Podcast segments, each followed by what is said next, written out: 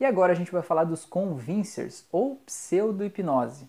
É, por que, que é pseudo-hipnose? Porque na verdade não é hipnose em si, é apenas uma forma de dar uma enganadinha na pessoa para ela achar que está sendo hipnotizada, entende? E quando ela acha que está sendo hipnotizada, ela entra no looping hipnótico de acreditar que a hipnose existe, sentir que aquele fenômeno é real e quando ela acredita, ela abre a porta para que a hipnose de verdade realmente aconteça com ela, né? Quando ela é pega de surpresa por algo acontecendo no corpo dela que ela não esperava que acontecesse dessa forma, ela acredita que é a hipnose que está fazendo, e com isso ela acredita que a hipnose existe e funciona com ela, e a partir dessa crença ela consegue fazer outros efeitos que realmente vão ser hipnóticos. Então é para isso que servem os convincers. Convincers é como se fosse um, um convencimento, né? coisa que você vai fazer para convencer alguém. Isso também é chamado de pseudo-hipnose, tem mais um nome, deixa eu ver aqui. É... Testes de suscetibilidade, né? Você vai ver isso por aí, testes de suscetibilidade, bonito, né?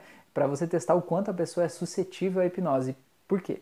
Então, eu vou te falar agora nas próximas aulas, eu vou te apresentar cada aula um desses testes, dos mais comuns, que você pode fazer com, com a pessoa, para você entender o quanto ela é, está suscetível à hipnose naquele momento. E conforme o teste, conforme a entrega da pessoa nesse teste, você vai identificar ainda mais aqueles padrões, se ela é uma pessoa visual, auditiva ou sinestésica.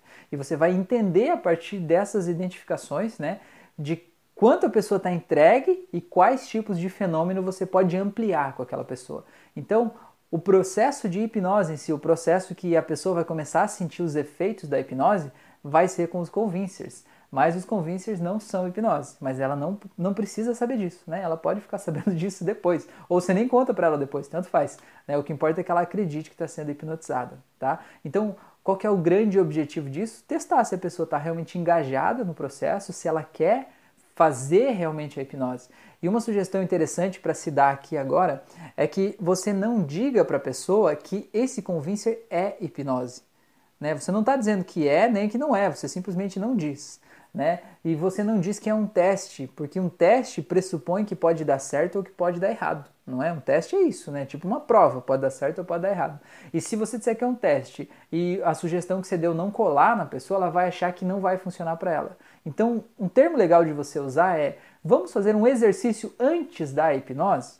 Vamos fazer um exercício antes da hipnose para testar o poder da sua mente ou para que você perceba o poder da sua mente? Olha que legal, já é uma frase que empodera, né? Vamos fazer um exercício antes da hipnose para que você perceba o poder da tua mente? Olha que legal, né? Você não diz que é hipnose, também não diz que não é, e um exercício a pessoa não sabe o que vai ser, né? Você só está fazendo um negócio para que ela perceba alguma coisa. Então, beleza, bora lá, vamos fazer nas próximas aulas agora os testes mesmo, e aí nesses testes você vai entender melhor o que eles são e como é que funciona. Até lá!